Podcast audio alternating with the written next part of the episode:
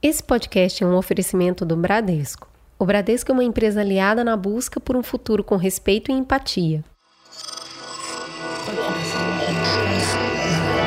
Esse podcast é, é apresentado por b9.com.br.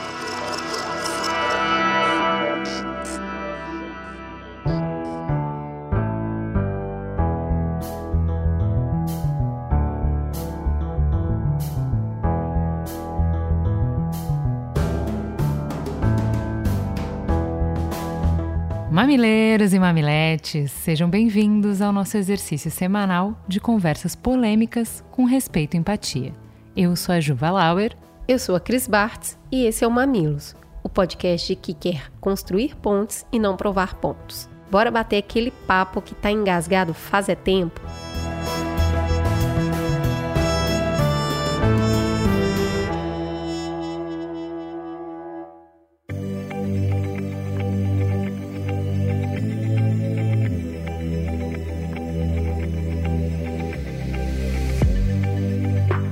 Olá, esse é o Desenrolando um Home Office, uma série de quatro colunas produzidas pelo Mamilos e pelo Braincast em parceria com a Red Bull.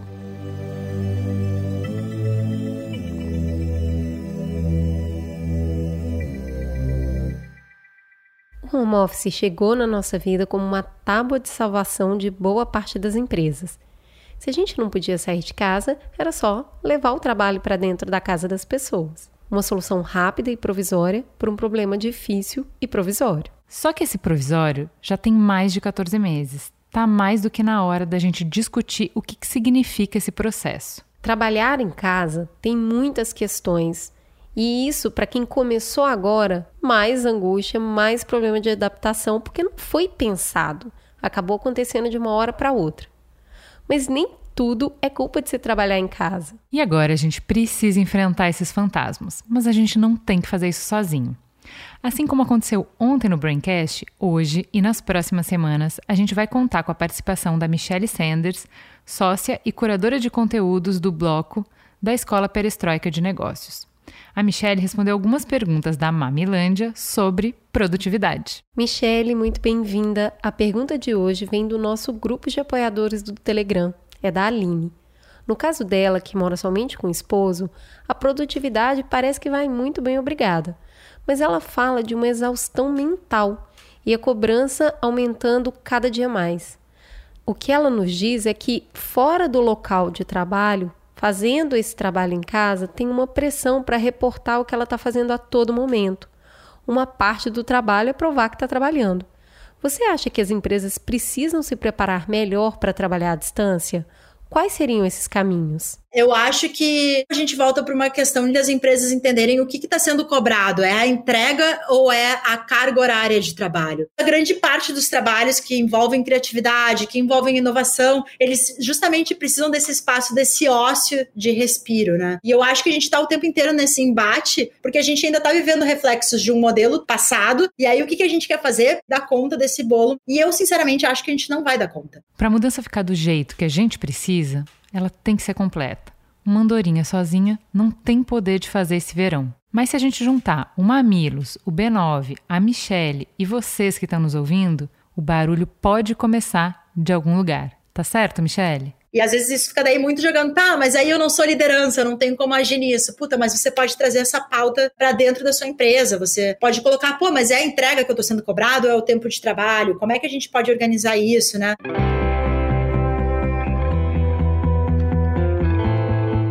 Ou seja, no baile de adaptações, a malemolência é pré-requisito. Nosso, mas também de quem está ao nosso redor. Precisa incluir gestores, empresas, as apresentadoras de podcast, professoras de negócio como a Michelle. Quer uma dica? Comece todo dia se perguntando: o que eu posso fazer para passar pelas minhas angústias hoje? E encerre o dia se perguntando: o que, que eu preciso mudar para não ter essas angústias amanhã? Para hoje, já dá para a gente dizer que temos um especial. O Desenrolando Home Office volta na semana que vem. Quinta no Braincast, sexta no Mamilos. A gente espera vocês.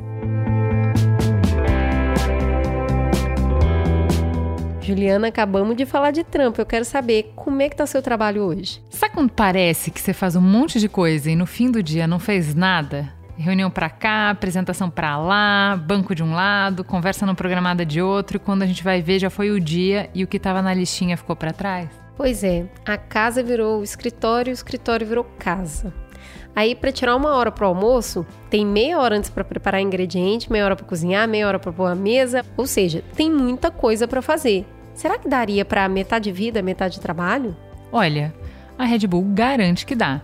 E ela propõe que quem duvida faça o teste. Dia 25 de junho, pode anotar, é o Dia Nacional do Meio Período. Pois é, a proposta é a gente trabalhar menos horas com mais foco e mais resultado para você ter tempo para também cuidar das suas coisas e, claro, sem deixar de trabalhar. A gente até entende que pode parecer impossível, um sonho distante, mas a importância da jornada, por mais difícil que seja, não é a linha de chegada, é sempre a travessia.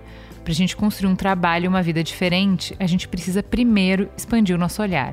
É questão de elencar prioridades, negociar prazos e rotinas e, claro, abrir muito diálogo de peito aberto. É uma proposta de um dia para testar um, um jeito novo de trabalhar. Mas vai que a gente gosta, né? Então acessa www.redbull.com barra meio período e entenda mais dessa proposta. Vai levando essa conversa para o seu chefe, para sua equipe, para o seu RH.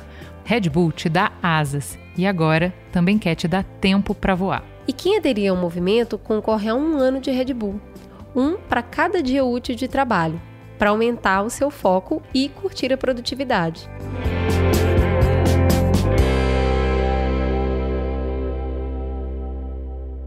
Vietnã, Laos, Coreia do Norte e Cuba são quatro das cinco nações que tentam manter vivos, com contradições e disputas permanentes, o comunismo. Já a China adotou o regime há 70 anos e, durante esse tempo, muitas vezes o comunismo do país pareceu chegar a seus últimos episódios. Com muita recondução de estratégias, extremo controle social e um planejamento que define a vida de sua população durante décadas, o país erradicou a pobreza, desenvolveu suas indústrias, criou um polo tecnológico de fazer frente ao Vale do Silício e se tornou o principal parceiro comercial de boa parte dos países subdesenvolvidos, incluindo o Brasil a China decidiu jogar o jogo pelas próprias regras. É até difícil entender onde acaba o comunismo e onde começa o chamado capitalismo de Estado, plano de desenvolvimento econômico no qual o Estado controla a iniciativa privada. Essa narrativa do comunismo ser um regime político capaz de impulsionar a prosperidade de um país ainda está em disputa e desperta afetos intensos. Desde a Guerra Fria, os discursos políticos e culturais dominantes frequentemente associam os maiores perigos, ameaças, crises e depravações aos ideais comunistas. Sem ter uma voz de contraponto na grande mídia, o comunismo passou a ser associado a tudo que fosse negativo. E o efeito disso é que tudo que prometesse combater o comunismo seria automaticamente considerado positivo. Vamos acabar com o cocô no Brasil! O cocô é essa raça! de corrupto e comunista. Podem ter certeza, eu vim também, obviamente, por graça de Deus e pelas mãos de muitos de vocês. E nós vamos, num curto espaço de tempo, mandar embora o comunismo do Brasil. Essa foi a estratégia adotada pela campanha macartistas dos Estados Unidos, retratados em muitos filmes e séries. É também o gatilho da eleição de políticos e lideranças de direita e extrema-direita por todo o mundo, e já fez parte da campanha de organização de supremacia branca como a Klan, do fascismo, do nazismo e do integralismo de Mussolini, Hitler e Plínio Salgado. Na última década, impulsionou a vitória de líderes com discursos anticomunistas como Trump, Bolsonaro e Augusto Macri. Mesmo que o Brasil nunca tenha se aproximado de uma experiência comunista, essa ameaça é um importante fio condutor da nossa história.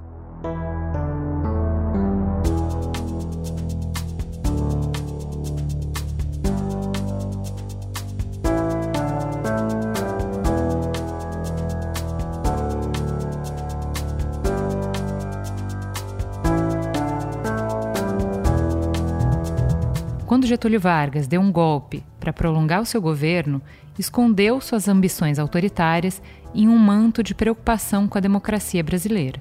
Na verdade, ele só estava nos protegendo do Plano Condor, uma estratégia de dominação comunista. O plano, na verdade, foi inventado nos porões do Palácio do Catete. A única ameaça real à democracia brasileira era o Vargas. Em 64, a farsa se repetiu, dessa vez com os militares. O golpe também usou o perigo comunista como cortina de fumaça para justificar a tomada do poder e a suspensão dos direitos individuais dos cidadãos. Mas não é só em períodos extremos que a armadilha comunista é invocada. O tema está na imprensa, nos programas de TV, em entrevistas de políticos, em sessões de plenário. Nas últimas semanas, até uma atriz global fez um vídeo para falar sobre os seus anseios de mudança no país e afirmou, entre outras coisas, que não queria delírios comunistas de esquerda. Com tanta influência na política e no imaginário coletivo, hoje vamos aproveitar a oportunidade para mergulhar de peito aberto na polêmica. Quem tem medo do comunismo? O que de fato essa teoria propõe? Quais são os desafios que enfrentamos ao transpor a teoria para a prática? Como essas ideias se reinventam à luz dos desafios do novo milênio? Vamos nessa?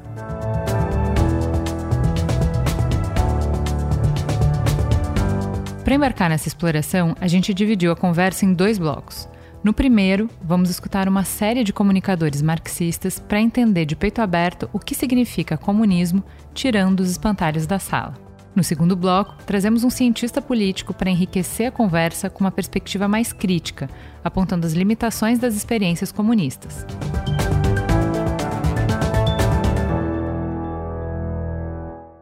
A gente conversou com o Gustavo Gaiofato, que é historiador, formado pela USP, é professor de História e líder do projeto História Cabeluda com a editora Boitempo, que inclui podcast e canal no YouTube. E aí, a gente precisa começar pelo começo.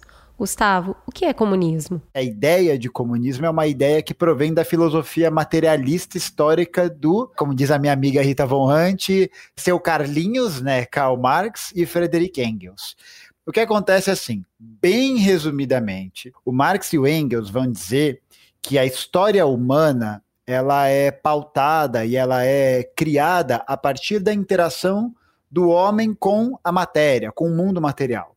Né, eles fazem uma nova leitura de um outro filósofo, né, um, também um filósofo alemão, o Hegel, e aí eles percebem, a partir dos estudos deles, que o movimento histórico da humanidade não se dá por um espírito ou, ou pela ideia de um Deus que vai colocando as coisas na nossa cabeça e ao longo do tempo a gente evolui. Não, eles percebem que a evolução das sociedades humanas se dá a partir da interação do homem com o meio. Só que o que o Marx e o Engels percebem, e isso já existem outros estudos, mas eles percebem isso a partir talvez de uma sistematização mais profunda, é de que o mundo que existe, a civilização humana, num, num todo praticamente geral, né, a gente pode dizer de, de maneira hegemônica, ela foi norteada a partir da luta de classes. O que, que isso significa? Eles fazem uma análise de que, bom, a gente tem uma história né, que se desenvolve. E tem uma coisa que não bate nessa história, que é poucas pessoas com muito poder, muita for muitas formas de enriquecimento, muitas formas de dignidade humana e uma esmagadora maioria sem dignidade. Só que qual que é a grande contradição, né? Essa esmagadora maioria, ela não teve essa dignidade porque ela não mereceu, né? Porque ela não correu atrás, ela não não fez porque, né? Enfim, meritocracia liberal cantando aí. Mas o que acontece é que eles percebem que, na verdade, existe uma opressão feita pelos grupos que, de alguma maneira, né, através da violência, da coerção, da exclusividade, da morte, conseguiram acumular os chamados meios de produção em que as pessoas precisam para viver. Então, um exemplo que eu gosto de dar para os meus alunos do primeiro ano do ensino médio, pegar, por exemplo, a sociedade romana da antiguidade, em que você tem patrícios e plebeus, né? Todo mundo precisava de terra para trabalhar, certo? Para poder fazer o seu plantio, das suas coisas. Só que quem detinha a posse da terra não eram os plebeus que produziam na terra, eram os patrícios, que eram famílias nobres, antigas, blá blá blá, que conseguiram se articular através de uma série de políticas a partir da violência. Né? Acho que a gente pode deixar isso bem claro. A luta de classes tem esse nome porque ela é um embate, ela é violenta. E aí você tem uma contradição em que ao mesmo tempo que são os plebeus, os camponeses que produzem na terra, eles não têm acesso ao que eles produzem.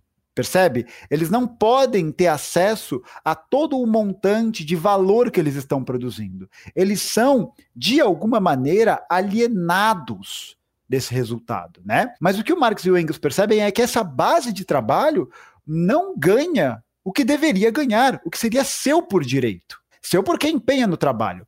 E aí é, no Capital, eles vão. O Marx ele faz uma análise do capitalismo, né? O Capital não é um livro sobre comunismo, tá? Eu acho que essa é uma primeira dica muito importante. Ele é um livro que destrincha o capitalismo, né, em suas várias formas: mercadoria, teoria de uso, teoria de valor, mais-valia, salário, etc. E aí o que acaba acontecendo é que eles fazem, eles têm essa percepção, né? Eles analisam que a Inglaterra em que eles vivem é uma Inglaterra que ao mesmo tempo cresce o PIB, cresce a economia e você tem uma grande massa de miseráveis, de pessoas que precisam escolher qual filho irá sobreviver de fome. E isso o próprio Marx vive, né? Ele chega a perder um filho enquanto quando ele é pai por conta da fome. E aí a gente para para pensar que o que, que eles vão desenvolver a partir disso. Então o Marx vai dizer uma coisa muito interessante. Ele vai dizer que até agora o homem não viveu a história, ele viveu a pré-história. Por que isso? Porque o homem que não tem, né, a humanidade como um todo, essa humanidade que não tem acesso aos recursos que ela produz, não tem acesso ao fruto do seu trabalho integralmente, é, ele não está construindo uma própria história, ele está sendo alienada dela. Por quê? Porque dentro desse sistema você precisa produzir, né? Ao invés de você ganhar o seu produto, você ganha um salário, e com esse salário você vai consumir mercadorias, né? Capitalismo a gente poderia dizer que é um sistema que nos obriga a consumir mercadorias para que possamos sobreviver. E aí o que acaba acontecendo é que eles vão dizer que a tomada do poder pelos trabalhadores e pelas trabalhadoras, a tomada dos meios de produção é o que viabilizaria essa condição histórica da humanidade. Porque se os operários os camponeses têm as fábricas, os campos, as tecnologias, piriri, pororó, então eles têm acesso ao que eles produzem. A, a pessoa vai trabalhar é, e vai colher seus rendimentos a partir do fruto do seu próprio trabalho. Né? Então, não porque alguém externo determina a ela. Porque é isso que o capitalista faz. Ou seja, o Gustavo acabou de nos explicar um conceito importante que fundamenta o comunismo, que é bastante conhecido através da frase: se a classe operária tudo produz, a ela tudo pertence. Resumindo, o comunismo é uma ideologia política e socioeconômica que pretende estabelecer uma sociedade igualitária por meio da abolição da propriedade privada, das classes sociais e do próprio Estado. Esse desejo por igualdade não é uma invenção de Marx e Engels. Em uma das suas obras mais importantes, intitulada A República, Platão formula um modelo de sociedade ideal baseada na extinção da propriedade privada e da família. Segundo o filósofo, o fim da propriedade privada causaria o fim do conflito entre o Estado e o cidadão em particular, e a abolição da família teria como resultado uma maior devoção do indivíduo ao bem público. Igualdade e fraternidade também são bandeiras da Revolução Francesa, que inspirou a maioria das democracias capitalistas. Vamos ouvir agora um trecho da entrevista que o governador do Maranhão, Flávio Dino, presidente do Partido Comunista Brasileiro, deu para o canal My News explicando o que significa ser comunista hoje. E ser comunista é sobre tudo isso, defender comunhão, partilha, defender justiça social, são valores que devem ser sempre atualizados. Se a gente olhar que isso, esses princípios são fora de moda, significa que a sociedade fracassou. Nós acreditamos na solidariedade, na convivência, na partilha. E claro que há projetos históricos de um jeito, de outro, no capitalismo também, qualquer sistema econômico do mundo tem seus acertos, seus erros. Não há mais aquela dogmatização que havia, obviamente, no século XIX, porque a história muda. Mas nós temos, como disse, uma perspectiva muito clara de que a riqueza tem que ser partilhada. Mas quando a gente vê a definição de comunismo e olha para os países que chamamos de comunistas, parece que tem uma dissonância. Esses países têm Estado, sim, e classes bem definidas. Para explicar essa diferença, a gente vai ouvir a Sabrina Fernandes no vídeo S de Socialismo. A Sabrina é socióloga, economista, professora, militante marxista e youtuber. Ela é conhecida pelo seu canal Tese 11, de onde deriva esse conteúdo. Ela vai nos contar a diferença entre socialismo e comunismo. O socialismo, para os marxistas, ele é uma fase temporária e de transição. É uma fase temporária de transição entre o capitalismo e o comunismo. No socialismo, os meios de produção que antes eram privados, agora eles são socializados. E nisso eles são controlados pelos seus trabalhadores e a remuneração, por exemplo, é dada de acordo com o trabalho nessa fase. No socialismo, esses trabalhadores eles continuam produzindo. Por quê? Para criar condições cada vez mais abundantes de redistribuição para que em algum momento, em algum momento, a remuneração ela não seja apenas pelo trabalho, ela seja também, né, de acordo com a necessidade. No socialismo tem Estado e esse Estado, como todo Estado, ele continua tendo um caráter de força, de coerção porque ele age sobre todos. Mas por ser agora um Estado voltado para a propriedade social e não privada, esse Estado ele atende a maioria da população, porque ele é contra a exploração. Então ele também se organiza em governo para dar continuidade à transição. Então, os socialistas, diferente dos anarquistas, por exemplo, eles vão ver essa fase do Estado socialista como necessária para garantir o processo de transição pró-comunismo. Enquanto isso, os anarquistas vão ver esse Estado, na verdade, como uma das razões que impedem a transição, porque o Estado vai se autorreproduzir. Então, de qualquer forma, essa transição é para o comunismo, que acarreta na abolição do Estado e na superação total da sociedade capitalista. Abolição aqui significa que o Estado deixa de ser necessário, ele vai desaparecendo, porque a sociedade ela já vai conseguir se organizar de formas mais autônomas agora que as necessidades são supridas. E a superação do capitalismo aqui significa que suprir as necessidades e produzir para abundância coletiva e não para enriquecimento pessoal, isso cria condições que deixam o capitalismo obsoleto como um sistema econômico, não é mais necessário. O socialismo não é redistribuição de renda, o socialismo não é imposto mais alto para a burguesia, o socialismo não é uma ou outra empresa na mão do Estado burguês. É, socialismo não é uma cooperativa aqui, outra ali. O socialismo também não é um esquema de economia solidária. O socialismo não é uma comunidade autossustentada e autônoma. O socialismo não é nenhuma dessas coisas. O socialismo é um sistema econômico que, no marxismo, e isso é importante aqui, porque tem outros socialismos por aí, eu já vou falar. O socialismo é um sistema econômico que, no marxismo, se estabelece como a superação do sistema capitalista. Não é simplesmente uma substituição do capitalismo, mas uma superação. Isso significa que, na construção de um processo que leve ao socialismo, os atores políticos políticos têm que criar as condições para essa superação. Então não basta baixar um decreto e falar que ah, agora é socialismo. Não basta nem mesmo só socializar os meios de produção nas mãos dos trabalhadores. Para superar algo, a gente tem que tornar o que estava antes obsoleto. Então, o socialismo é a próxima etapa do desenvolvimento histórico, humano, econômico, que se embasa com o fim da exploração da força de trabalho. Então, depende da criação de poder popular, depende do desenvolvimento de forças produtivas, depende de construções políticas que vão dar viabilidade para sustentar esse sistema. Agora a gente vai chamar outra pessoa que a gente ama para continuar a conversa com a Sabrina. Vamos escutar Rita Von Hunt, que é professora, atriz, youtuber e drag queen.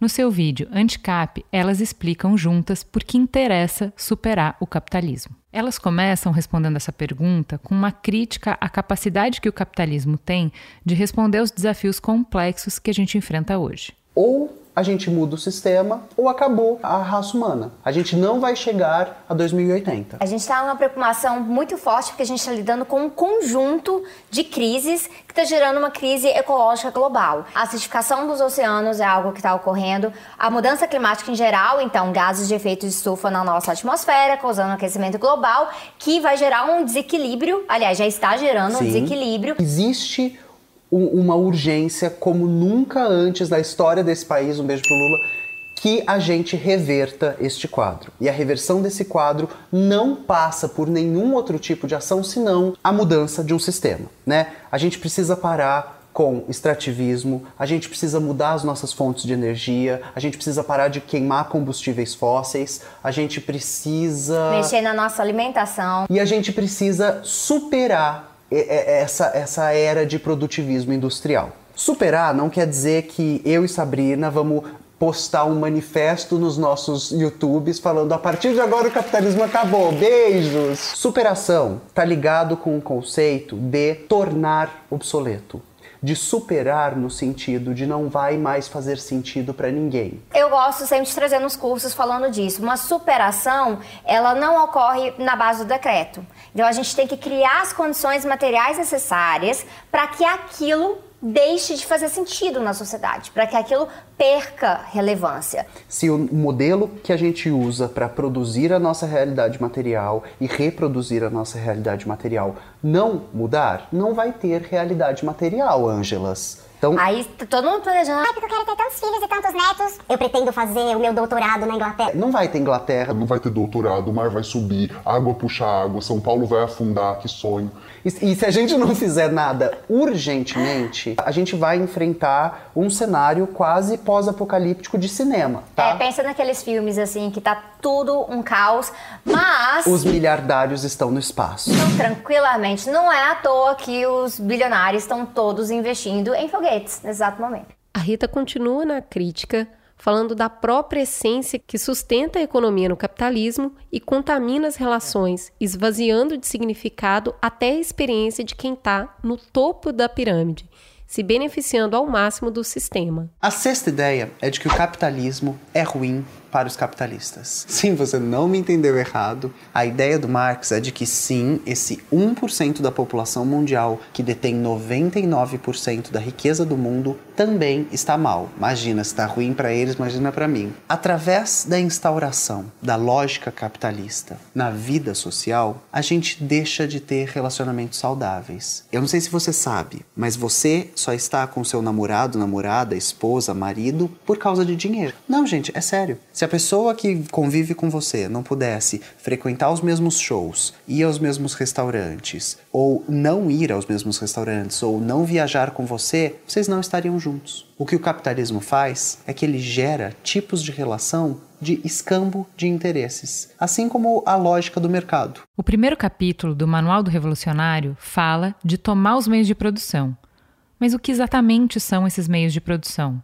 A moto do motoboy de aplicativo seria tomada pela revolução para ser socializada? Quem vai dar essa resposta é Humberto Matos em seu vídeo o que é meio de produção. E frequentemente as pessoas confundem meios de produção com objetos de trabalho, com bens de uso pessoal. Gente, a sua escova de dente, o fruto do seu salário, a sua casa, o seu carro, não são meios de produção, são bens de uso pessoal. E mesmo que você tenha algum objeto que possa ser utilizado para a reprodução da vida material, isso também não é um meio de produção. Primeiro ponto que a gente tem que entender é que meio de produção tem a ver com escala. E os meios de produção são constituídos pelos objetos de trabalho, os meios de trabalho, mais o trabalho humano. Eu também posso definir meios de produção como os meios necessários para a produção e reprodução da vida material em sociedades organizadas de maneira complexa quanto à estrutura produtiva.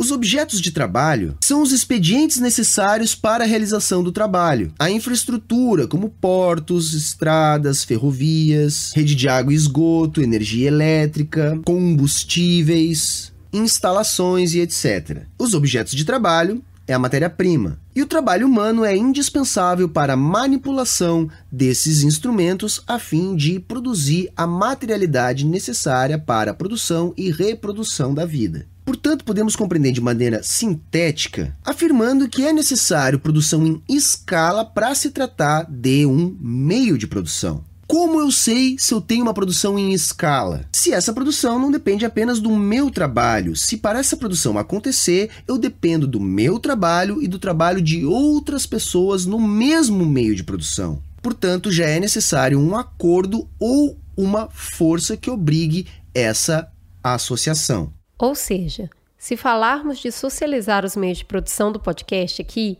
a gente não está falando de pegar o microfone que a gente usa para fazer essa gravação.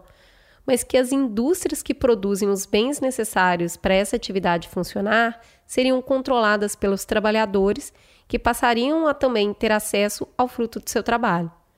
A gente está falando que as plataformas digitais onde nosso conteúdo é distribuído seriam gerenciadas pelos trabalhadores. Os algoritmos não seriam controlados pelos acionistas, mas sim por quem usa e depende do seu funcionamento. É por isso que não faz sentido a crítica aos socialistas de iPhone.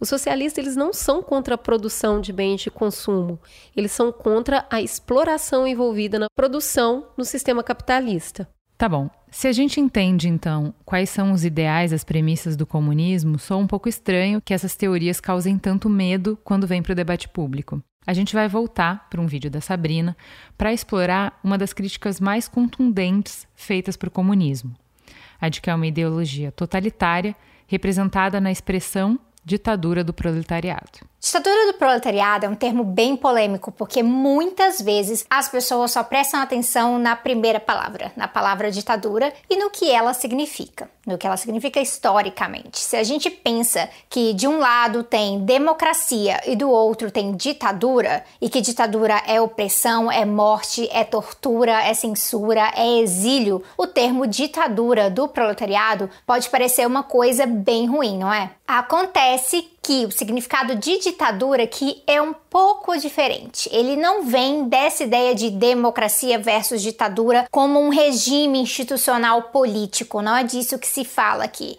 Não é sobre o período democrático no Brasil versus o período da ditadura civil militar, por exemplo. Na colocação ditadura do proletariado, ditadura não é o oposto de democracia, não. Na verdade, significa controle e domínio. Ditadura do proletariado não significa algo assustador e opressor versus uma democracia boazinha. Muito pelo contrário. Ditadura do proletariado tem um oposto sim, e o seu oposto, na verdade, é a ditadura da burguesia. A ditadura do proletariado, então, é uma resposta à ditadura da burguesia. E como trabalhadores são a maioria da nossa sociedade, isso significa uma inversão no poder.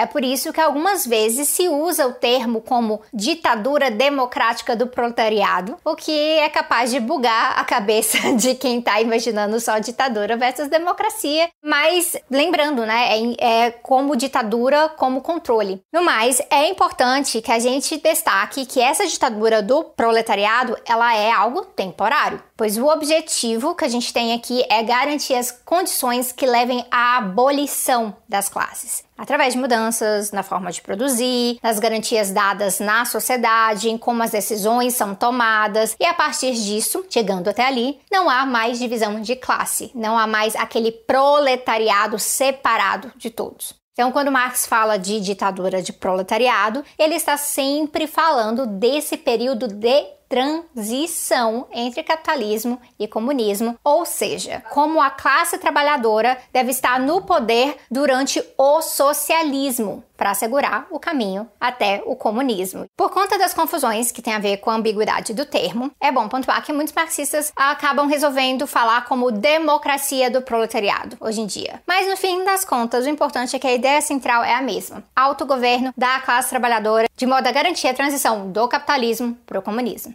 Mas quando se fala em comunismo, uma das reações é dizer que as revoluções comunistas mataram milhões de pessoas. No vídeo Questão Democrática, Autoritarismo e Experiências Socialistas, Jones Manuel responde um pouco essas críticas. Não existe uma liberdade total no uso da violência revolucionária. Não está permitido, legitimado usar tortura de maneira sistemática, praticar violência sexual, sair assassinando pessoas indefesas. A violência revolucionária é uma violência essencialmente defensiva. Defende os interesses da classe trabalhadora contra a reação burguesa. E não custa lembrar que todas as revoluções socialistas foram revoluções que pouquíssimas pessoas morreram. As pessoas morreram, praticamente todas as experiências, quando a burguesia de cada país, aliado com o imperialismo, coordenou uma invasão e uma guerra civil. Se foi o caso da Rússia, se foi o caso de Cuba, se foi o caso da Coreia, se foi o caso da China. Na Revolução Russa, como bem relata o John Reeds, morreu menos de 10 pessoas na tomada do poder.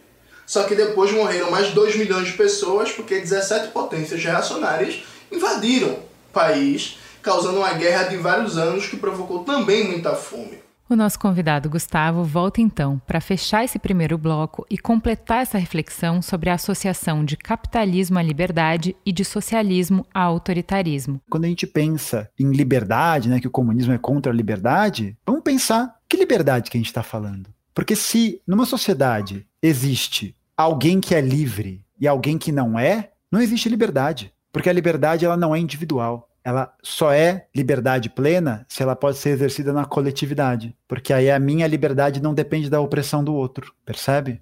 Eu acho que isso, talvez a lição que os socialistas tentaram, Marx tentou colocar. A liberdade do homem é a, necessariamente a liberdade coletiva. Porque se o meu irmão, se o meu camarada não é livre, por qualquer motivo que seja, eu também não sou. Porque a minha liberdade é baseada na opressão dele. Por fim, o Brasil nunca teve um governo socialista, mas apesar disso, esses ideais sempre impactaram a nossa vida. Então, por exemplo, os direitos trabalhistas que muita gente lega ao Getúlio Vargas não são obra do Getúlio Vargas. A gente tem a greve geral de 1917 que acontece antes que para a cidade de São Paulo. Organizada por quem? Pelo capitalista que não foi. Quem que organiza? São os coletivos anarquistas, são os coletivos anarcossindicalistas, são os partidos comunistas. A gente tem, por exemplo, a demanda pelo voto dos analfabetos. Quem faz isso? Isso é uma pressão de que movimento? Dos latifundiários que não é, dos grupos no poder que não são. Se a gente pensar mesmo, por exemplo, uma ideia de um SUS, de um Sistema Único de Saúde Básico e Universal, é uma pauta de quem? Da pressão popular. Essa pressão popular baseada em ideais socialistas baseado em ideais que a gente pode até não ter orgulho de dizer, porque existe esse fantasma, né? Ah, o socialismo vai pegar você, né? Mas tudo isso vem a partir dessas lutas, de lutas muito anteriores a nós. A luta por salários iguais vem de onde?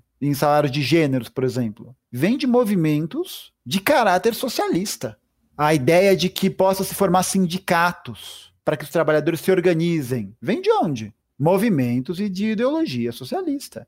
O negócio é o seguinte, né? Eu acho que é uma coisa que aparece muito. Ah, o que, que os socialistas trouxeram para nós? Se a gente pode trabalhar oito horas por dia, é por causa deles. É por causa de gente que morreu fazendo isso. Se a gente saiu da ditadura militar, né, apesar da ditadura ter sido um grande acordo, quem lutou contra ela era socialista. Também era socialista. Não só, mas era. Quem, por exemplo, faz a pressão para que haja uma reforma agrária são movimentos de orientação socialista.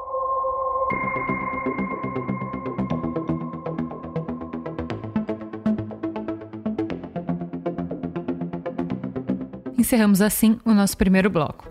Vale reforçar o óbvio. A gente está falando de uma teoria complexa que já foi objeto de incontáveis livros de estudos. É impossível dar conta dos múltiplos conceitos em apenas um podcast. O que a gente fez é uma breve introdução ao tema. Vale muito seguir os canais Tempero Drag, Tese 11, Jones Manuel e Humberto Matos para se aprofundar nessas reflexões. A gente para agora para um breve intervalo e na volta conversamos com Maurício Santoro.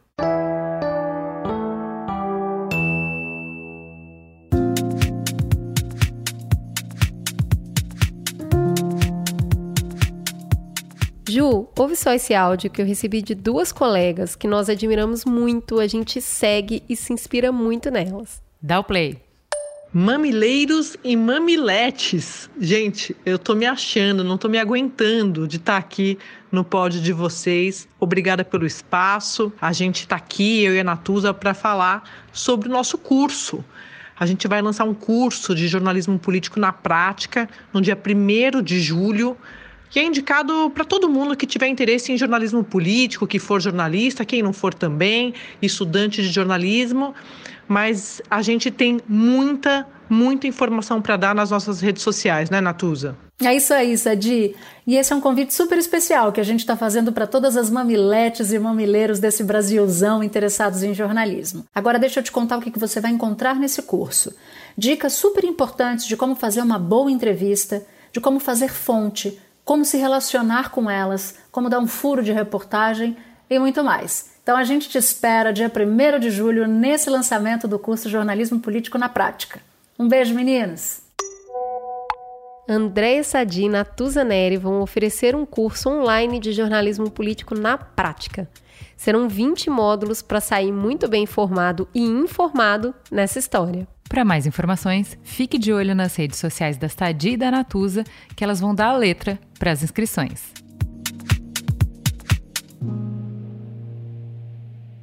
Voltamos para o segundo bloco para uma conversa com Maurício Santoro, que é cientista político, professor do Departamento de Relações Internacionais da Universidade do Estado do Rio de Janeiro. Maurício, seja muito bem-vindo ao Mamilos. Por favor, se apresente para os nossos ouvintes. Quem é você na fila do pão?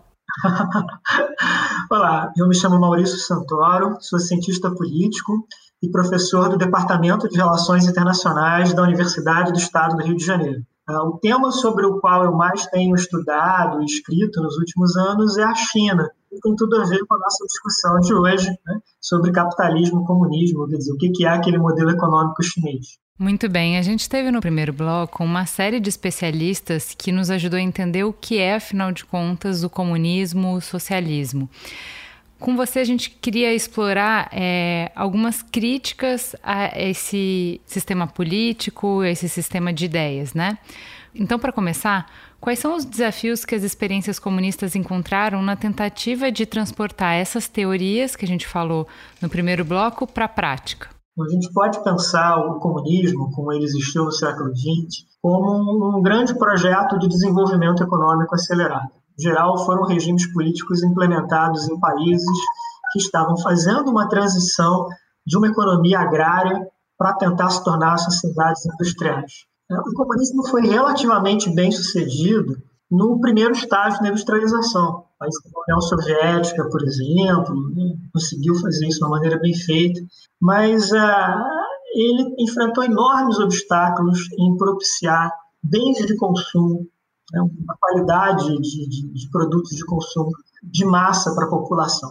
Ele foi muito mais eficaz em produzir aço, em produzir aviões, em produzir blindados, do que ele foi, por exemplo, em produzir uma boa geladeira ou uma televisão uh, eficaz. Maurício, para construir essa experiência comunista em um país, é necessário o isolamento de outros países capitalistas, como fez a Coreia do Norte, por exemplo. Isso é um fato? Por que, que seria necessário esse isolamento? Bom, isso é um debate que remonta à própria Revolução Russa. Né? Se seria possível fazer uma revolução comunista em apenas um país, para que ela fosse bem sucedida, ela teria que se espalhar pela Europa os soviéticos acabaram construindo o comunismo basicamente na própria União Soviética. Né? Mas entrando também em alguns momentos da sua história com relações econômicas bastante intensas com, com países capitalistas, às vezes atraindo investimento, como nos anos 20, ah, mais tarde, nos anos 70, vendendo petróleo, gás natural. Quer dizer, o comunismo não, não necessita um isolamento hermético, né? como, como digamos, a Coreia do Norte ah, ele pode perfeitamente conviver com países que têm uma economia de mercado e encontrar interesses econômicos em comum com ela. Os soviéticos vendiam basicamente petróleo e gás natural, mas né, você pode ter um país como Cuba, por exemplo, com turismo, né, com, com produção agrícola, açúcar, tabaco. Né, existem outras maneiras pelas quais essas relações podem ser feitas. Então, você falou na sua primeira resposta que tem uma limitação no que esses países conseguiram produzir. Eles acabam é, produzindo alguns tipos de bens e não conseguem produzir outros. E aí se acredita que esses países eles acabam enfrentando condições adversas por serem da da parte menor do tabuleiro, né? Então eles enfre enfrentam bloqueios de produtos, sanções econômicas, boicotes internacionais. O, o, horizonte econômico acaba ficando menor e é difícil construir uma vida de prosperidade nessa escassez que acaba sendo deliberada pelos outros países que não concordam com esse regime. Você acredita que só os fatos externos explicam a queda e as dificuldades que o regime comunista passa? Ou a gente tem erros de avaliações históricas mesmo que precisam ser encarados? É, são vários fatores, né? Claro que o isolamento traz um preço, claro que bloqueios, né? barreiras econômicas causam problemas graves. Mas o essencial é o modelo doméstico como é que a riqueza é produzida naquele país, como é que ela é distribuída. no caso dos países comunistas, que têm mecanismos de planejamento muito centralizados, como é que é feito esse planejamento, qual é o tipo de produto é que se dá prioridade. Então, tudo isso vai ter consequências muito grandes para a população, até para os países vizinhos também. Essa, essa centralização econômica, esse dirigismo estatal da economia, ele não é visto só em regimes comunistas, por exemplo. A gente pode ter países perfeitamente capitalistas com muita intervenção do governo na economia, certo? Então, em que medida a gente pode dizer que esse dirigismo faz parte da essência do comunismo e, portanto, faria parte de uma fragilidade ou de um, de um ponto de atenção, né? De um ponto de, de fraqueza dessa prática, né? Na hora que a gente vai sair da teoria e vai para a prática. É um elemento importante dos países comunistas, mas, como vocês bem observaram, não é algo exclusivo deles. Pode ter países como o Japão, como a Coreia do Sul, que são países capitalistas, mas onde há um Estado muito participativo, né? termos de planejamento, elencar quais são as prioridades estratégicas. A diferença é que no caso de um país como o Japão, essa produção se dá para um mercado, para um livre mercado, né? onde, onde tem uma concorrência, tem uma busca de, por exemplo, de mercados internacionais, uma disputa por preços, enquanto que num país comunista você vai ter uma preocupação que vai ser sobretudo política, né? então, digamos, a produzir mais aço, ou produzir mais arroz, porque isso vai ter ali uma importância tal ou qual para aquela sociedade, para aquela, para aquela política. Quer dizer, é uma outra lógica que não simplesmente é da oferta e da procura, como numa economia de mercado. Qualquer teoria, ela dá conta de uma parte da realidade e ela acaba fracassando em compreender e responder às outras partes. Na sua visão, quais são as limitações da teoria comunista? Acho que elas são várias. Né? Acho que a principal delas talvez seja como motivar os trabalhadores individuais numa economia tão centralizada, tão planificada. No regime capitalista você tem uma, uma lógica muito clara. Essa motivação vem da busca né, pelo lucro, da busca né, por uma, uma maximização econômica. Mas, em grande medida, o comunismo aposta num, ideal de valores compartilhados, né, de dedicação altruísta, que a gente sabe que é algo muito difícil de conseguir nos seres humanos. Né? Não, é, não é algo que se obtenha por decreto. Eu acho interessante você colocar isso, porque eu diria que é, o capitalismo ele se baseia, ele, ele na hora que ele pensa, né, uh, em o que move o ser humano, ele vai usar de incentivo à competição e à ambição.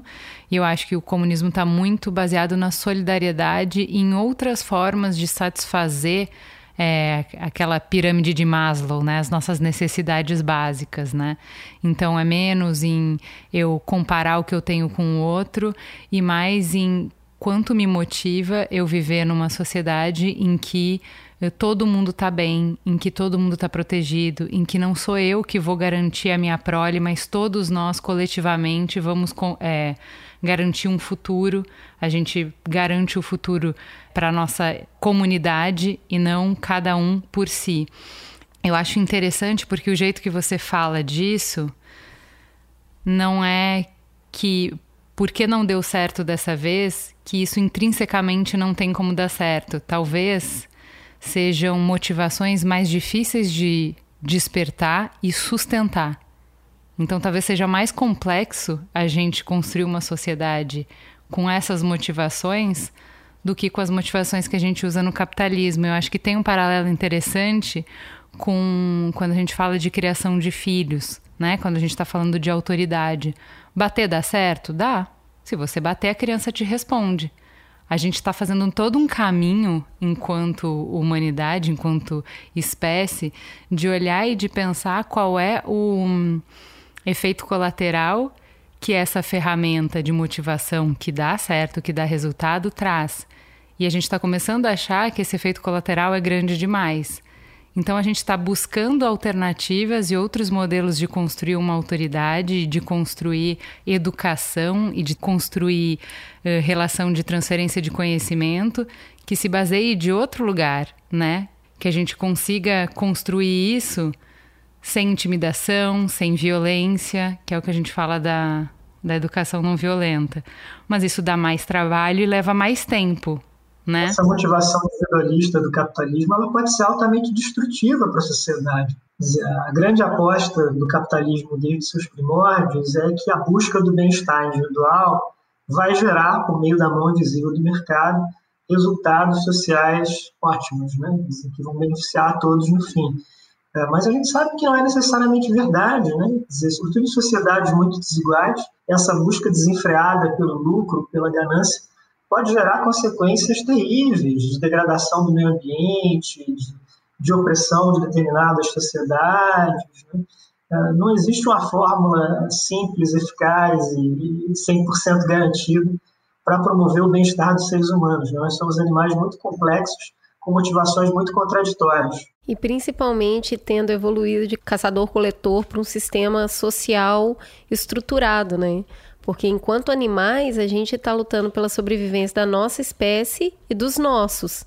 E a partir do momento que você entra num, num sistema estruturado e racional, você parte para o antinatural seu, começar a, a, a, preocupar com o coletivo e não só com os seus. Então, eu acho que tem um fator de evolução em tentar pensar outras formas de viver e principalmente eu acredito que nesse fator de isolamento eu bato muito nessa questão do isolamento porque a maior esmagadora parte do mundo é capitalista, a gente tem as bases de comparação, né? E as pessoas que moram nos sistemas comunistas, elas conhecem como outros países vivem. E a gente não pode simplesmente ignorar o fato de que ter dinheiro permite acesso a muitos bens. Isso é atraente para muitas pessoas. Então, viver num sistema que tudo se compartilha e viver num outro que você vê que a pessoa tem muita coisa e tem muito acesso, é realmente sedutor, né? Como que você acredita que os sistemas comunistas fazem para que esse mundo exterior capitalista acabe não cooptando a cultura que eles estão tentando colocar. A gente vê muito de restringir meios de comunicação, restringir veículos. Como que você percebe essa tentativa de criar uma bolha mesmo para que o sistema que está sendo proposto seja perpetuado? Bom, depende do momento histórico, né? Se a gente olhar, digamos, a Guerra Fria, a China do Mao Tse Tung, a União Soviética, havia um controle enorme da informação uma censura muito grande, uma barreira muito grande, que hoje em dia é impossível manter. A gente pensar uma economia, digamos, mista, como a cubana, né? o consumismo individualista é muito presente em Cuba, porque você tem ali a 40 minutos de avião fora, né? então é, não tem como a, aquela, aquele apelo não chegar. No modo como os chineses abraçaram também o consumismo, inclusive marcas de luxo, coisas do gênero, né? é muito forte dizer, parece que há uma, uma propensão enorme dos seres humanos a mergulhar nesse tipo de consumo se eles tiverem a possibilidade, mesmo para sociedades que foram educadas em valores muito coletivos, né? até numa lógica mesmo de austeridade, né? numa ética mesmo de, de, né? de restrição do consumo. É impressionante como isso acontece rapidamente. Tem uma, uma questão também que muitas vezes, quando a gente fala de comunismo ou de socialismo, é, imediatamente se associa autoritarismo e repressão, muito em função desses exemplos que você falou. Então, assim, é, a gente sabe que regimes comunistas mataram e perseguiram politicamente milhões de pessoas pelo mundo, não só em guerras, mas muitas vezes como prática de Estado, como você estava falando. O que, que diferencia a apologia a esse regime da apologia ao fascismo e ao integralismo, por exemplo? É, por que, que essas ideologias são consideradas crime enquanto o comunismo não? A principal diferença é que o comunismo pode conviver com sistemas democráticos. Você tem partidos comunistas perfeitamente bem integrados à vida democrática em vários lugares, na Europa Ocidental, na América Latina, em outras partes também. Ah, uma outra diferença é que o, fascismo é intrinsecamente racista, né? ele está muito ligado na ideia dos impérios, na ideia das colonizações, ao passo que o comunismo é, pelo menos em tese, um, uma ideologia contrária ao racismo. Ela até pode acabar sendo, em alguns países, em algumas ocasiões, né, uma ideologia que se presta à dominação de minorias, mas, pelo menos em tese, ela rejeita a questão do, do racismo. Uh, acho que tem essas diferenças também em termos da própria origem intelectual, né? Quer dizer, o comunismo é, no fundo, no fundo, um, um dos ramos da Revolução Francesa, né? Quer dizer, ele é parte dessas grandes maneiras de se pensar a vida moderna ao passo que o, o, fascismo é um, uma rejeição muito grande né, todo esse ideário, né, uma tentativa talvez ali de, de reconstruir um mundo mais idealizado, né, um mundo mais estável, para além da, das turbulências da modernidade. A corrupção ela é sempre apontada ali como um fator muito grave nos regimes de esquerda. E aí, no seu livro o angolano Pepetela, ele desenha como a militância organizada, uma vez que ela atinge o poder, ela se torna uma máquina burocrática e privilegiada, se afastando do povo e que enriquece no trabalho da população. A corrupção nos regimes comunistas, ela é feita de casos isolados? São problemas reais? O problema é individual de cada experiência ou a própria maneira que o sistema se desenhou, a forma como esse regime se coloca, facilita a criação de castas sociais e a corrupção? É, a corrupção no comunismo tem um padrão muito definido, né, que é o poder político controlando a riqueza econômica. Então, quem tem acesso a esse poder político, que tem as boas conexões dentro do Partido Único, uh, vai ter enormes possibilidades também de se beneficiar economicamente disso. Comprar ou vender acesso, né, controlar matérias-primas, controlar riquezas naturais.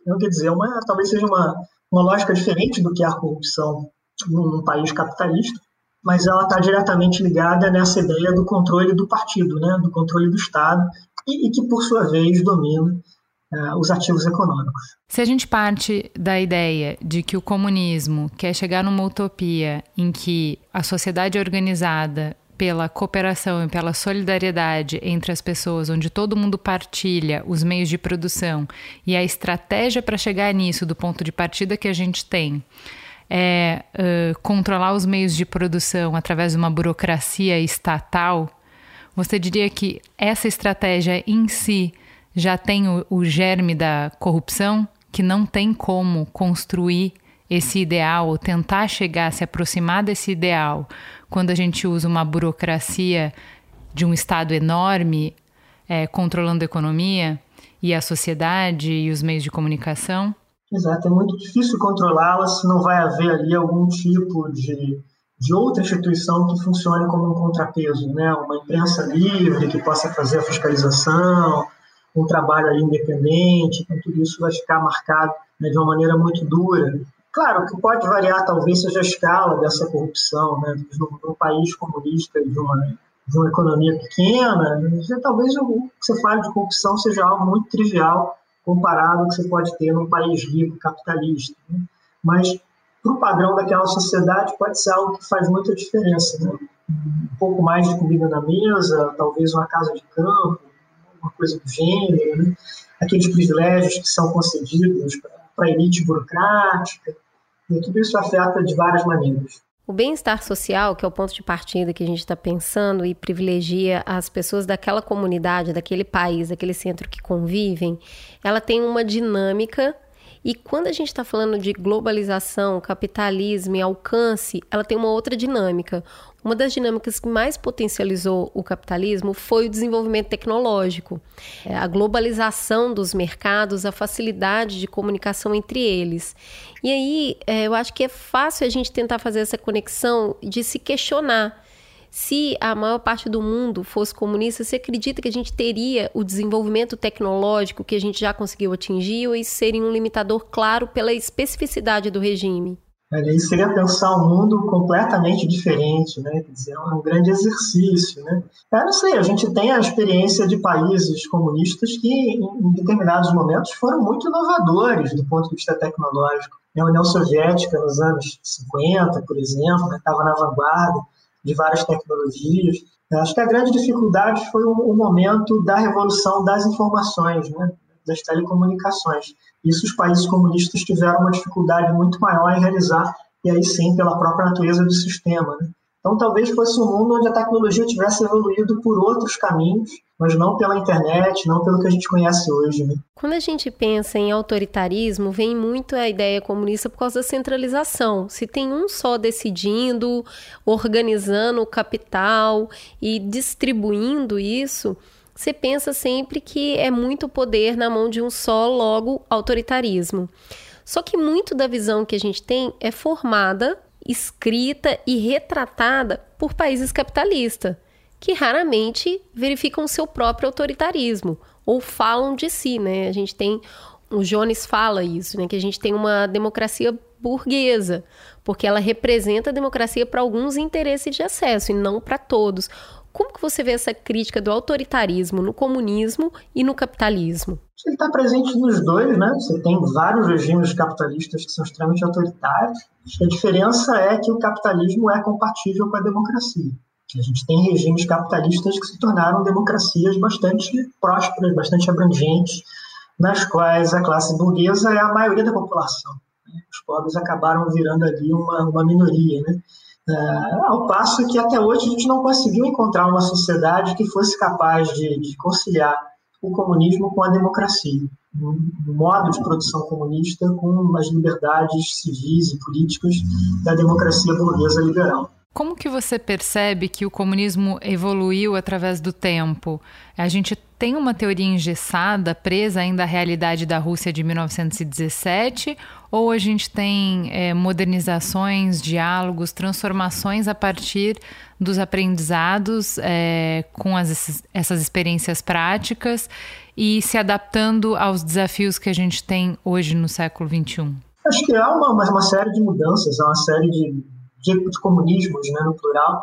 Por exemplo, tem todo o modelo do, dos partidos comunistas na Europa, em especial o Partido Comunista Italiano, que nos anos 60, 70 era extremamente poderoso, dinâmico, inovador.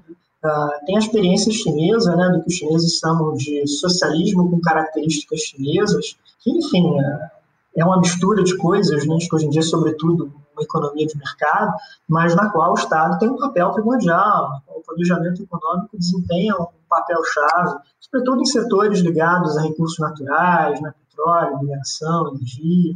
Então, é, o comunismo não é simplesmente a, União Soviética lá dos anos 20, né, o Lenin em 1917. Ele vai se adaptando às épocas, ele vai tendo ali diversas, uh, diversas transformações, diversas adaptações. Tem toda a história também do comunismo Cuba, né, que é uma, uma tradição que vai se mesclar com com nacionalismo, com, com tradições anti-imperialistas da América Latina. Então, é, é, são muitas possibilidades diferentes. Então, mas nesse caso, qual é a diferença de uma economia, de uma política socialista, de um país, né? Então vamos dizer, o Brasil agora virou socialista, que esse é o grande monstro, o grande né, espantalho, e de uma social-democracia que é uma democracia capitalista, mas é influenciada por ideais, influenciada por valores comunistas, né? É, lá no início, lá na Revolução Francesa, lá no início do século XIX, né, todas essas correntes caminhavam lado a lado. Né? Elas foram se diferenciando um pouco ao longo dos anos, ao longo das décadas, dos séculos. Né? Eu diria que a principal diferença é que, vamos dizer, uma social-democracia é um, é uma maneira de pensar o capitalismo. Ela está inserida dentro de uma, de uma série de variedades do capitalismo. Ah, ao passo que, digamos, o socialismo pode ser várias coisas, né? ele pode ser também uma, um partido socialista, digamos, no Chile, né? um partido socialista na França, mas ah, ele pode ser também um socialismo que, que vai, vai ser muito mais influenciado por essas grandes visões coletivistas. Né? Então tem um pouco de tudo. A social-democracia social é sempre capitalista o socialismo pode ser capitalista, mas ele pode também, em alguns momentos, estar né, tá muito mais influenciado pelas bandeiras do comunismo. Menos como eu estou tentando definir aqui. É, então, mas eu acho que é isso. O que, qual é, qual é a limitação para você reconhecer assim? Ah, não, a gente está falando aqui de um país socialista e não de um partido socialista no poder de um país capitalista. Como é que a gente diferencia as coisas? Como é que a gente diferencia quando, por exemplo, você vai ter um partido socialista é, conquistando mais direitos para trabalhadores, é, distribuindo mais a riqueza num país, por exemplo, aumentando taxação de fortunas, criando taxação para herança, ou seja, tudo isso são estratégias, são práticas para você atingir um ideal que tem uma, uma inspiração socialista, que é como é que eu vou fazer que a, o, os frutos dos bens produzidos pela sociedade seja melhor dividido entre a sociedade, ou seja, não se acumule em um, um pequeno grupo de pessoas. Quando você taxa uma herança, por exemplo, você pode estar em pleno capitalismo, mas essa aplicação, essa estratégia, essa é uma estratégia que vem desse ideário, que vem dessa, desse pensamento de mundo, desse jeito de ver a sociedade e a economia, que é socialista.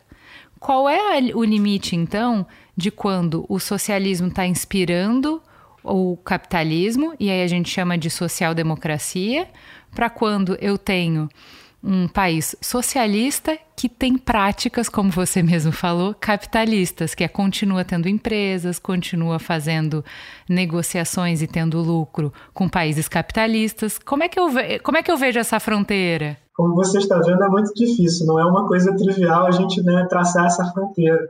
Uh, eu diria que ela passa pela questão do controle dos meios de produção. Quem é que manda na economia?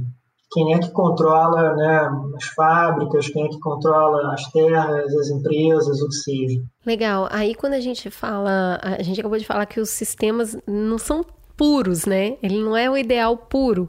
Tem sistema capitalista que se inspira no socialismo e vice-versa. Mas como que as ideias comunistas eh, ou os questionamentos ao capitalismo que os socialistas propõem acabam influenciando, principalmente aqui no Brasil, influencia a nossa política, a economia, em outros países também, a cidadania em países que nunca tiveram essa experiência comunista. Existem poucos países como países comunistas no mundo ou dirigidos por partidos comunistas mas eles influenciam outros países de alguma forma e os próprios partidos. Aqui no Brasil a gente tem um Partido Comunista Brasileiro. Ele influencia de alguma forma a política? É uma ótima pergunta, com certeza. Né? O comunismo nasceu como um movimento com vocação internacional, né? de, se estender além das fronteiras, né? uma intensa articulação global.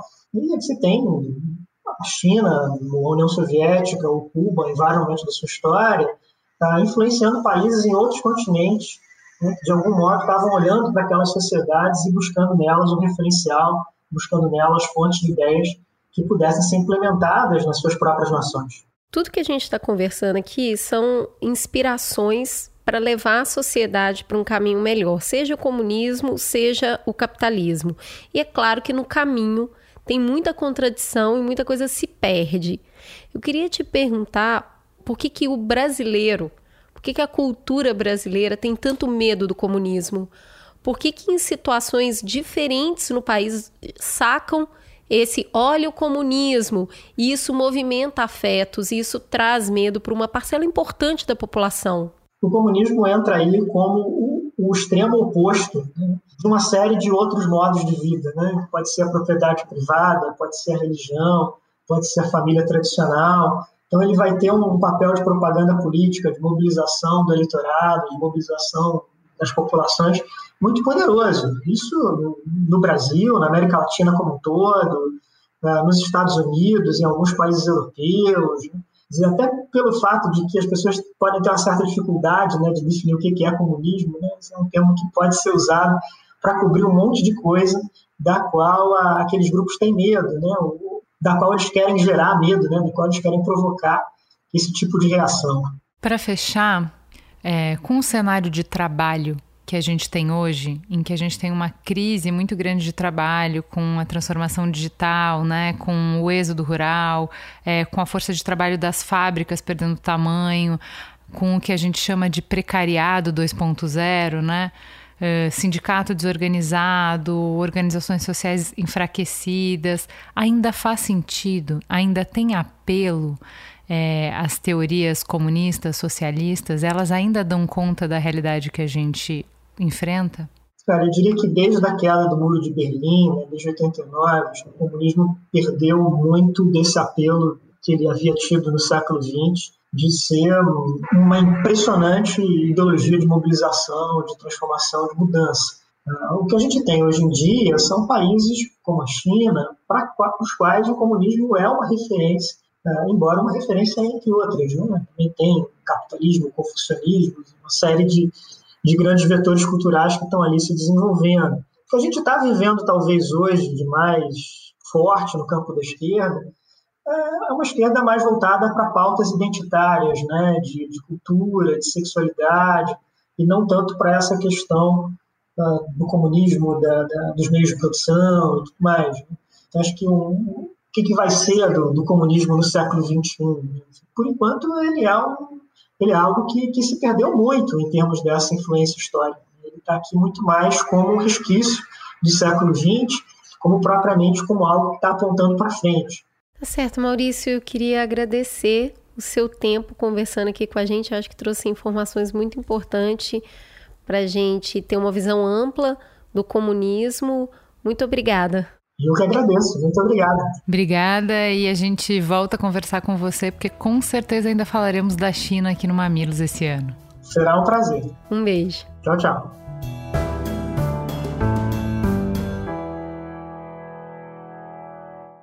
Bora para a síntese. E aí, Cris? Que denso, né?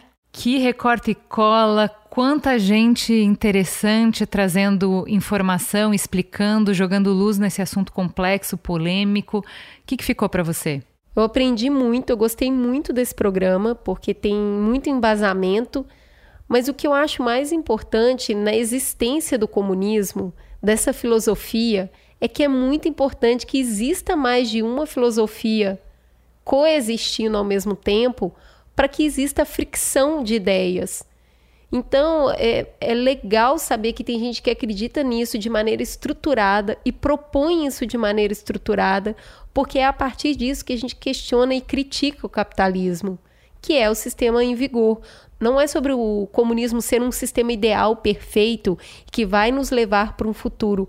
É sobre a importância dele existir agora para que a gente possa criticar o que a gente está vivendo e pensar em outros meios, pensar em outras saídas. E para você, Gil, o que, que ficou? É, eu, eu caminho muito nessa nessa linha fina entre não romantizar o comunismo, né? Uh, a gente estava conversando durante a produção do programa com a G, o marido da Cris, e ele falou: é muito mais fácil a gente criticar o sistema que a gente vive, né? Porque a gente enxerga todos os buracos, a gente enxerga todas as falhas, a gente vive na carne todas as contradições né, que o capitalismo põe. E eu acho que, especialmente no momento em que a gente está vivendo, uh, a gente clama por um estado que seja mais organizado. A gente está no meio de uma pandemia, né? Está muito claro que ter um planejamento central iria nos favorecer.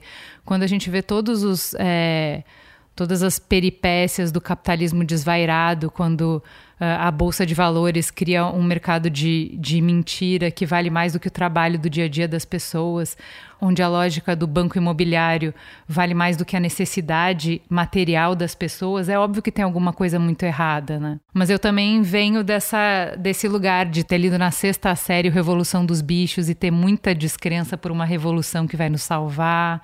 Também venho de ler autores que vieram desses países né, comunistas, de toda a dor que se passa durante uma revolução, de todas as limitações quando a gente vive numa economia centralizada. Então, um livro que eu recomendo demais para entender essa fricção entre os dois universos que a Cris falou é Os, os Despossuídos, da Ursula Le Guin porque ela vai explorar, através da ficção, exatamente as limitações de cada uma dessas visões. A limitação de um sistema coletivo, em que você, a individualidade tem que se dobrar para o coletivo o tempo inteiro e as limitações entre o sistema capitalista. Então, essa dicotomia entre o que, que você vai escolher, se você precisar sacrificar a igualdade ou a liberdade, o que, que você vai escolher? É bem interessante e pode continuar a nossa conversa. Mas é isso, acho que a gente abre uma conversa, sinto uma necessidade de falar mais sobre isso e entender, explorar mais tanto as é, possibilidades quanto as incoerências. Eu acho que tem esse chamado forte para a gente questionar a própria vivência, né? As palavras autoritarismo, democracia, representatividade, tudo isso a gente parte muito de uma visão é, ocidental subdesenvolvida e dentro do capitalismo, um capitalismo muito radical.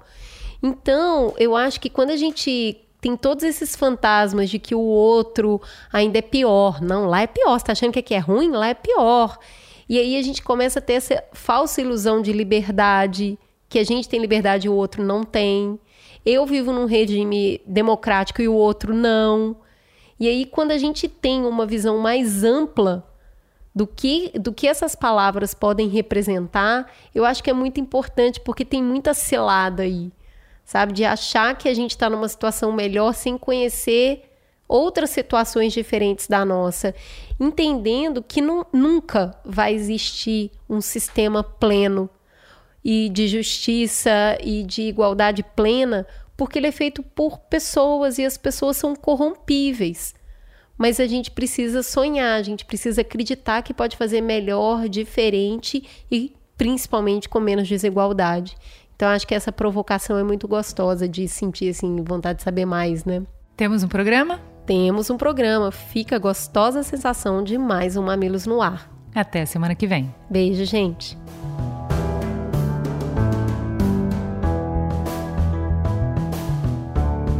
Mamilos é uma produção do B9. Eu sou a Cris Bartz e apresento esse programa junto com Juva Lauer.